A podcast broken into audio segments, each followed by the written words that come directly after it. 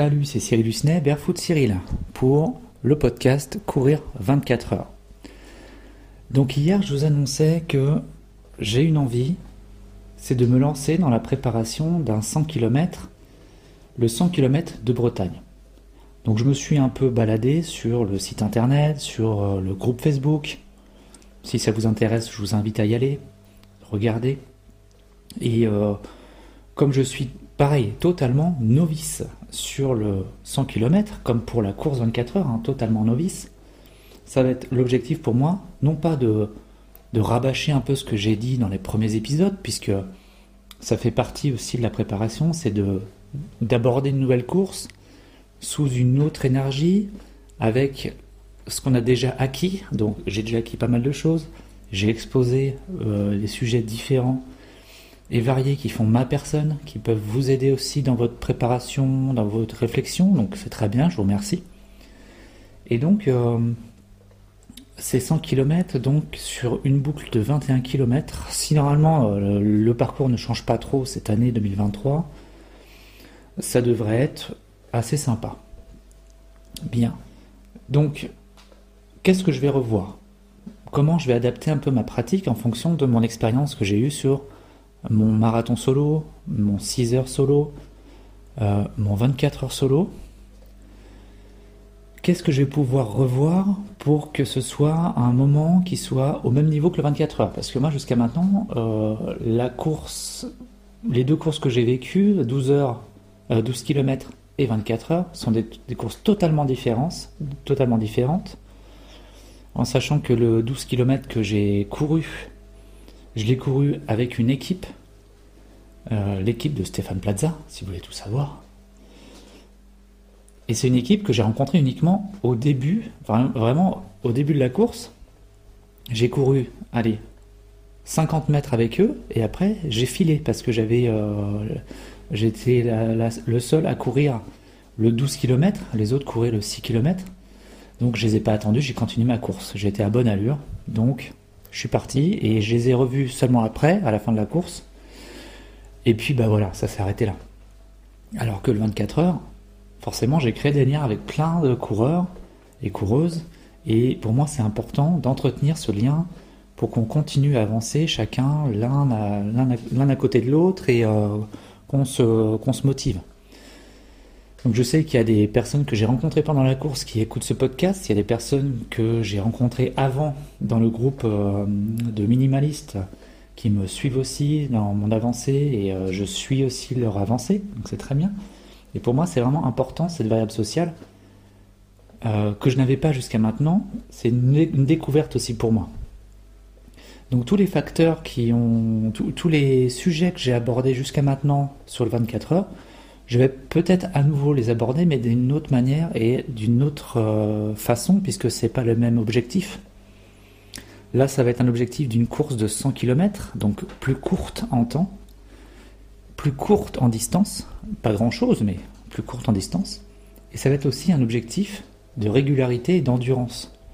Où là, par contre, je vais éviter de marcher. en tout cas, ça dépendra du dénivelé de la course, mais éviter de marcher, courir, autant possible, à une allure qui me convient. Jusqu'à maintenant, j'avais une allure qui me convenait sur, euh, on va dire, aller sur 4 heures, 5 heures, 6 heures. Là, l'objectif, ça va être de la garder jusqu'à 10 heures de course. Je verrai avec mon préparateur mental, mon préparateur, si Nicolas, euh, quelle serait mon allure la, meilleure pour faire un 100 km qui soit en dessous des 11h30. Euh, je vais revoir aussi comment je vais courir, je pense pas le faire pieds nus. Comme j'avais fait 24 heures une bonne partie, je ne pense pas. Euh, je pense que je, vais le faire en maximum en sandales, mais je vais prendre mes chaussures avec moi aussi. Mes toutes nouvelles que je viens d'acheter, les Altra. Il va falloir que j'aille les essayer parce que jusqu'à maintenant je les ai achetées. Je les ai chaussées quelques heures à la maison pour voir un peu comment se comporte mon pied. J'étais curieux, mais je n'ai encore jamais couru avec. Donc il va falloir que je me force à utiliser ces chaussures pour m'habituer à, les avoir parce que j'ai envie d'essayer à nouveau les chaussures. Je vais aussi peut-être revoir mon alimentation, puisque là, c'est pareil encore une fois, c'est pas du tout le même euh, objectif, c'est pas la même course non plus.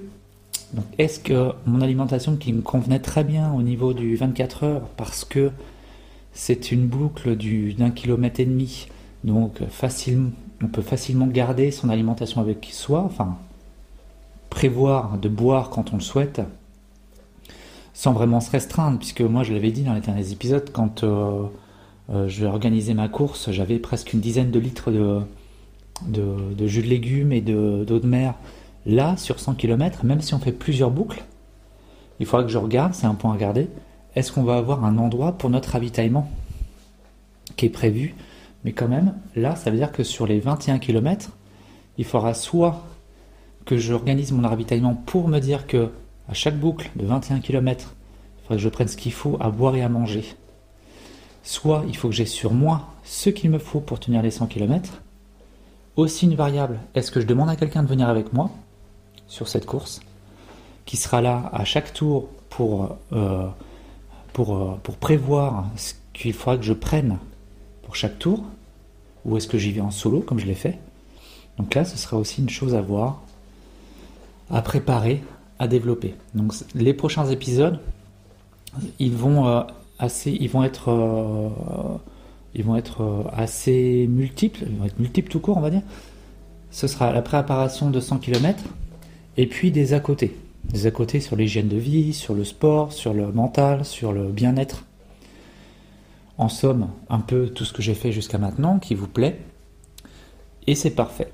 Donc, je m'arrête pour euh, aujourd'hui sur cet épisode. Vous avez compris, hein, euh, je pense que là, les prochaines semaines, prochains mois, je vais essayer de garder ce rythme de un épisode par jour. Ce sera sûrement pas facile. Je ne pense pas que je pourrais le faire tout le temps parce que mon emploi du temps a changé. Comme je disais il y a quelques jours, j'ai une autre passion qui est la musique. Euh, je me suis investi.